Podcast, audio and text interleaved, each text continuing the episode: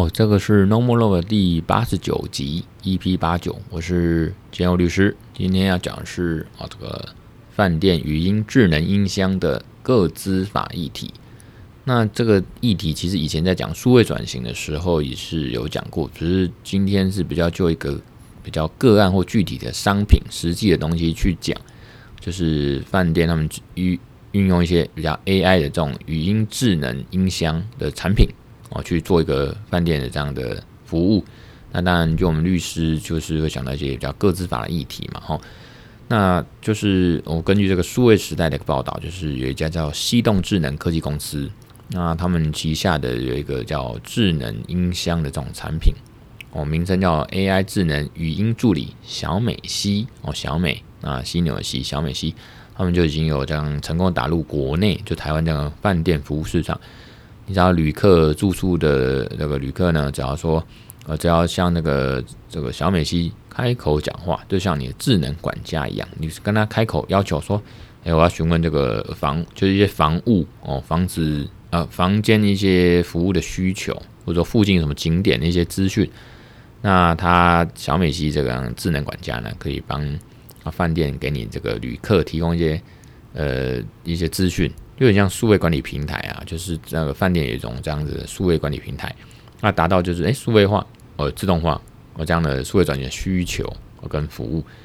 那呃小美西就是能够在这个旅客你在住宿的期间呢，那各种需求或行业模式呢行使用行为都是变成数据分析，然后去呈现，所以就像他们饭店在做一个数位转型的一个很好的工具。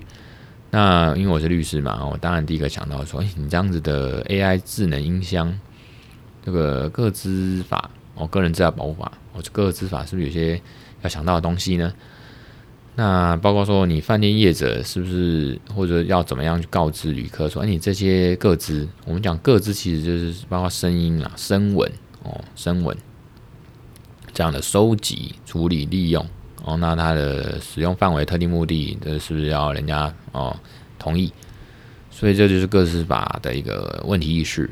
那他的公司的创办人这样一个小美西这种智能音箱的呃公司，然后他们创办人就是沈先生沈书伟。沈先生过去他在任 Google 任职，哦，难怪那么厉害。他就参与过开发 Google Home 这样智能音箱，或者 Google Assistant 这样语音助理的一些项目产品服务。所以他对于这个自然语言的理解，就是 NLP、NLU 哦，Natural Language Understanding Understanding 哦，NLU 或者说自然语言处理 NLP，呃，Natural Language Processing 哦，这样 NLP 的技术有经验，所以呃，NLU 这种自然语言理解就是实现刚才讲的 NLP，NLP 很夯了，自然语言处理。哦，那它就是像最近很红的这个 OpenAI 出了嘛，这个 OpenAI 的公司出了这个呃 Chat GPT 嘛，哦，聊天机器人 AI 聊天机器人，它就是自然语言处理 NLP，哦，这样子就是所谓的呃人工智慧深机器学习深度学习，然后他们就用这种自然语言处理的技术了，哦，我们大家知道一些关键字，那。因为机器呢，这 AI 处理的语言呢，比如中文、英文这些，之前它必须要先了解嘛，哦，你这个语言到底什么是中文、英文，到底什么意思这样子。所以呢，那个他们这个开发公司就是用这样的 AI 的这个产品取得相关的数据，然后去喂资料，然后有些数据之后呢，他们才能去 AI 这个机器学习之后才能去理解你讲中文、英文哦，那分别是什么意思，然后它才能回应提供服务。那因为资料数据它很多形态呈现嘛，包括这个照片、呃影片、呃文字、语音就声音，就涉及到这种各自保护的呃态样哦，或者范范围。那我们各自法呢，我国呢，台湾的各自法就采用这个，你当事人要知道哦，知情而且要同意，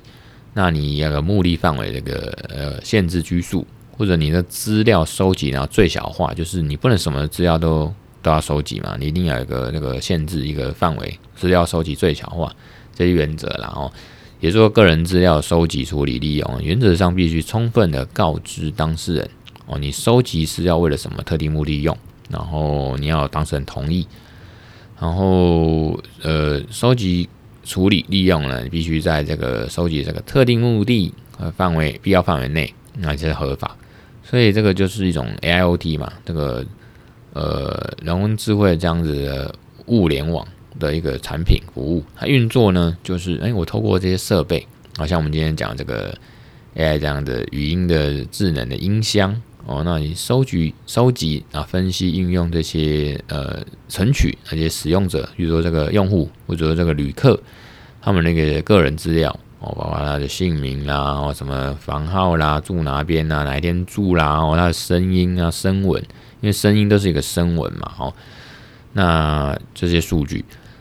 那脸部搞不好还有脸部表情，哦，你的使用的记录，哦，那呃，这些使用的行为。那你收集的时候，一定是要人家知道，而且了解之后，那表示同意哦这些东西。那而且不能囫囵吞枣嘛。通常我们看到就是说，就列了一堆，然后就说你同不同意？不同意就不要用嗯，我就不提供服务。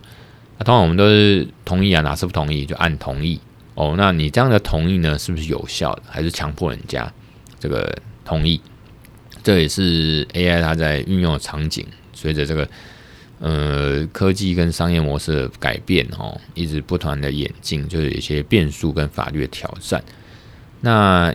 语音数据以前我们也说过嘛，就是它就是一种声纹，它就是一种个资哦，它就是一种生物特征啊，像我的声音哦，像我们 Podcast 最主要就是声音，那就是有声纹。所以这样子的内容一集下来，不仅有著作权，那可能有个资的问题。你不能把我的生物特征、我的声音哦，我个人特有这样生理跟呃，这样的特征包括声纹哈，那因为我有它我的独特性嘛，嗯，我声音应该要跟我一样的也不多了哈。那这样的特性呢，你变成识别个人呃这个一种方式，比如你听到我声音啊、听众呃那个常听我声音，说啊这简祐律师的声音哦，所以大概就是一种个资啊，就像看到陈建佑啊，你就知道说我，你看到这个我的照片，我的人脸啊，这就是我嘛，陈建佑嘛。哦，大概就是啊，那更不要说指纹，好，眼睛有一个虹膜，哦，那些啊 DNA，那更不用说，呃这就是个人资料。那包括欧盟 GDPR，他们就是有明文规定，那声纹哦，它就是认定是生物特征资料，所以它就是特种资料哦，这是一种个人的资料，所以它在收集、处理、利用上的各自上面就是有很严谨的规范。包括美国的加州哦，他们有消费者隐私法 CCPA。哦，他们也是有这样的类似规定了哈。总之，不管是欧盟 GDPR 还是美国的 CCPA 这种美国加州消费者隐私法，他们都是要呃使用者同意，然后你要告知使用者，你才能去收集、处理、利用这些呃声纹哦这些个资。那我们以前也讲过，有个美国有个 Google Assistant 案例哦，这个就是 Google Home 嘛，它就是。Google 它用 AI 这种人工智慧的语音辨识的方式，哦，打造一种家庭的这种 AIoT 的系列产品，哦，这种人工智慧的物联网的产品跟服务，那就是 Google Home。那因为它结合着 Google 各类应用程式啊，比如说 Gmail 啊，Google 形那个行事历啦、地图翻译啦，吼，那结合这些呃应用程资源跟整合它强大的生态系，包括 YouTube。哦，那 Netflix、Spotify 啊，比如说你想要跟 Google Home 说我要看影片，看 YouTube，你要看呃林香的 YouTube 啊，你要看那个 Spotify 呃那 Netflix 的影片，你就跟 Google Home 说一声，或者说我要听那个呃那个 Bruno Mars 的音乐，我要听那 20K 金哦，20K Golden 什么，跟 Spotify 叫他开，然后他就帮你开。那当然，Amazon Echo 还有 Apple 的 HomePod。都是有类似的这样的竞争市场上面的一些产品，然后一样都是这种 AI 语音的这种呃产品跟服务。那 Google Home 系列使用的这种语音人工智慧的助理，就是所谓的 Google Assistant，我没有念错，Assistant 对啊，助理，然后这个 Google 助理，那他们就 Google 这个全系列商品的一种人工智慧啦，就是你说个 Hey Google 哦，OK Google，那他就那个那。语音助理就开启一些相关服务。嘿，Google，呃，Play Michael Jo Michael Jackson 的 video on 呃 Chromecast 哦，那他就帮你开 Chromecast，因为我会买嘛，Chromecast 可以结合你你的电视，然后等于是 Chromecast 呃，我买这个 Google 的这个 Chromecast，就是你可以对着遥控器还是什么去呃，或者它的装备哦，那。设备，你去去用声音去控制，叫它开，它来搜寻，叫它看相关的影片，或者是它暂停或者停止这样子。那像我刚才讲的说，会播放这个 Michael Jackson，还是说，呃呃的 YouTube 的 MV，或者说拍那个帮我开这个铃香，然后的这个 YouTube 这样子，那他就。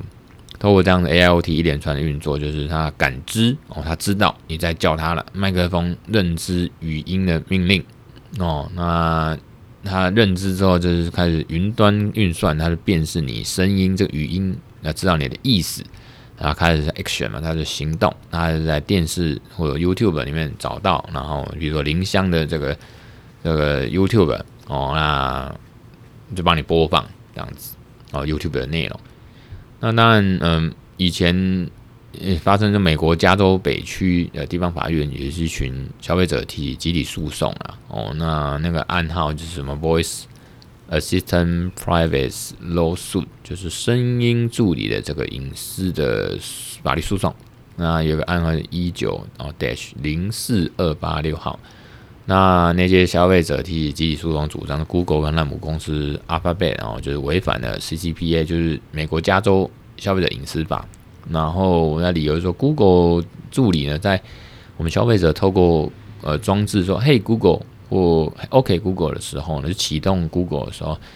那 Google 那时候就没有权利去把消费者这样的对话内容呢，使用在一些广告、特定的广告上面去收益、收钱呐、哦，你们。那我们消费者不知道啊，我只以为我在使用产品，结果你怎么把我一些内容拿去转化成变你用到广告用途去赚钱的呢？哦，那这些消费者就原告表明说，他们经常使用 Google 这样的一个设备啊，可是他们觉得他们在上面讲话的时候应该有一些合理的隐私期待。我们法律上叫合理隐私期待，就是呃，如果不合理。的期待呢？比如说，我们走在大街上哦，那你不能期待说人家不看你哦，因为在大街上是公共场合啊。如果你在自己家里呢，你的所作所为、讲话，或者是你的这个，不管是视觉上或听觉上什么的，你在家里当然也合理哦。期待说，我我有隐私，我我不想被人家看到，这叫合理隐私的期待。那合理期待的隐私，然后那所以。他们这个消费者觉得，我用 Google Assistant 这种 Google 语音助理的时候，我我里面的东西，我不想要被人家知道，或者是不能，你不能用到特定的广告收益的用途上。那这个案件的法官 Freeman 呢，自由人哦，佛佛利曼 Freeman 就表示说，虽然 Google 在隐私政策上是有去揭露给大家说，哎，他们是怎么样收集资料，而且是他们会弄上广告哦，导向广告，可是。法官觉得 Google 没有充分告告知使用者，我就违反刚才讲的这个告知原则嘛。我没有跟消费者说，哎，Google 会使用在这个你没有去手动启动或者是热词话语，就是我刚才讲，嘿 Google，OK Google 这样的情况下，你没有去启动的时候，它还是会录音。哦，它会使用在这种你没有启动这种嘿 Google，OK Google 的情况下去。制作的录音哦，然后用在广告。那 Google 他就抗辩啊，跟法官抗辩说：“诶，这个消费者没办法证明他有受到损害啊，或者说这个没有证明说我 Google 有违反契约上任何的保证啊。我因为 Google 它没有保证，没有从来没有承诺说，呃，嗯，只有在消费者使用语音服务的时候，Google 助理才会启动这些这些录音什么的。总之就是说。”呃，有些争议啦，就是，嗯、重点就是说你，你 Google 能不能把我们的呃使用的这些数据跟行为的模式的内容哦，因为都是尤其都是声音哦，那拿去这个我消费者不知道，你去拿去广告用哦，大概是这样子。那呃后来呢，因为这个事情，所以美国加州他们后来更希望能强化说保护消费者隐私嘛，哦。那也要求这个社会责任，就企业的社会责任，你有义务哦，更提高的义务的要求哦，所以他们在呃，好像是明年吧，是不是明年他们会正式施行这个就二零二三年一月一号应该正式施行所谓的 CPRA，就是加州隐私权法哦。他们等于是刚才讲的 CCPA，他们加州呃消费者隐私法的这个呃二点零版哦，就是变成说你加州居民，因为美国就是州法嘛，哦，他们州可以自己制制定的法律，state 它好像自己一个国家，自己一个州一样。加州居民他们是消费者哦，或者你人外国人或外别州人或外国人到了加州。哦，那你在那边使用州法，那你在那边你作为一个消费者，你隐私权就应该被保护哦。然后主要它是包括说呃敏感性的资料哦，敏感性的个资哦，那就包括说呃独特性的这种呃可以去识别特定消费者的生物特征资料，就是我们声音的声纹哦，这样的收集跟利用呢，你就符合呃呃个资法或者消费者保护法。那从我们台湾的这个或我国的个资来看，我们个资法第二条，或者说个资法施行细则第三条的第六条，也是有去采一些例示，就是列出了哪些是各资，或者补充说明一些概括的。你列示就列出来哦，表示明示说，哎，哪些个人资料，比如姓名、出生年月日啊、统编啊、哦、国民身份证、呃、护照号码、特征哦，刚才特征啊，就有声音嘛，哦，指纹也是，那。个补充规定就是说，直接其他可以间直接或间接识别个人的资料哦，嘛，这样间接的方式。那呃，总之呢，呃，不管你从列举出来的特征，或者是说所谓的其他可以直接或间接哦识别各自的，包括是声音啦，哦，那这声音声纹就是个人资料，所以你这种的智能语音。哦，助理，他这个声音这种声纹的隐私争议呢，其实依我们台湾的来法律角度，当然也是要用各自法去去去处理。那当然说，以企业角度，如果你你能把它去识别化，比如说那个声音呢，可以做一些呃去识别，如说我声音这样听起来就成就律师声音，把它弄成变成，就说很像新闻常常那种很奇怪的声音，其声音呃变音处理。变成这种啊，变成什么唐鸟要声音啪啦，这种呢，那当然有点像去识别化，你听不出来它是谁的声音了哦。那这样子去识别化的时候，是不是你呃呃企业企业经营者哦，你就比较好办事，比较不会落入各自法去？因为有时候企业经营者或者说你这种 AI 智能语音的这种开发的公司。你你你你技术的开发跟商业模式运用，你会怕说被一些法律或现行绑绑手绑脚嘛？哦，所以这样子你把呃呃从用户或这个收集过来数据或声音呢，或者一些个子去识别化，就是你除去掉人格特性哦，那个人格特性就是哎这个声音呃风格或这样语调频率就是成就律师哦哦去识别化，把它变成唐老鸭的声音哦。去识别啊，除去掉这种人格可以呃辨别特性呢，然后或者甚至加工，你就可以比较是一个所谓的纯粹的呃财产性质的哦，没有人格性，就有财产性质的数据哦，这样的一个财产权或者财产数据资料，那也是触及到人格权跟隐私权的这种保护的色彩啦哦，那跳脱脱离各自的呃范畴。那就不会落到什么侵犯隐私或滥用各自的争议嘛，你也不用去符合什么先告知后同意的原则哦。所以呢，呃，结论就是台湾的个资法跟就跟 GDP 啊那些一样很严格，那有规范说，哎，这个分别是公务机关跟非非公务机关这种各自收集利用。然后我们如果以企业经营的角度呢，你可能之后再利用这些。语音智能音箱的商业模式上面，你就要去兼顾你企业呃资讯科技研发或为消费者量身定做这种服务提供，或者是你要兼顾一下呃消费者的个资保护，还有你这样的企业经营的商业模式、服务的商业模式，你才可以去符合哦、或者是排除个资法的规范。那对三。三者都是赢啊，三赢啊，三者就是消费者，然后你那个研发的这个呃公司或者是服务的这个企业嘛，那你这样才能三赢嘛，哦，那你才不会造成说消费者隐私被侵犯，或者你造企业这边你要服务绑手绑脚，或者你商业模式要开发绑手绑脚，还说你这样子的 AI 的语音的这个产品服务呢，也是被被被限缩，或者是这个被压抑这样子哦。那今天呢，这个就讲到这边吧，好，拜拜。